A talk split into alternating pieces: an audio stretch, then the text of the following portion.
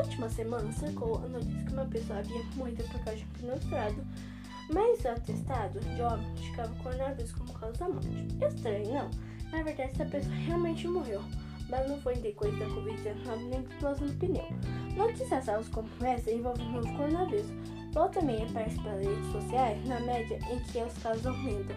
Em dias de informações incorretas ou equivocadas crescem junto. Uma pesquisa feita pela Fundação Bruno Kessler na Itália aponta que diariamente 46 mil novas postagens feitas no Twitter abordam o tema de forma imprecisa ou enganosa. Em todo o mundo, a população quer saber mais sobre a pandemia, mas motivações políticas ou crenças pessoais podem abrir espaço para desinformações. No Brasil, não é diferente. Em 2018, a revista Forbes nos classificou como o terceiro país que mais consome notícias falsas. Mas com média simples, é possível evitar desinformações, notícias falsas sobre o novo coronavírus.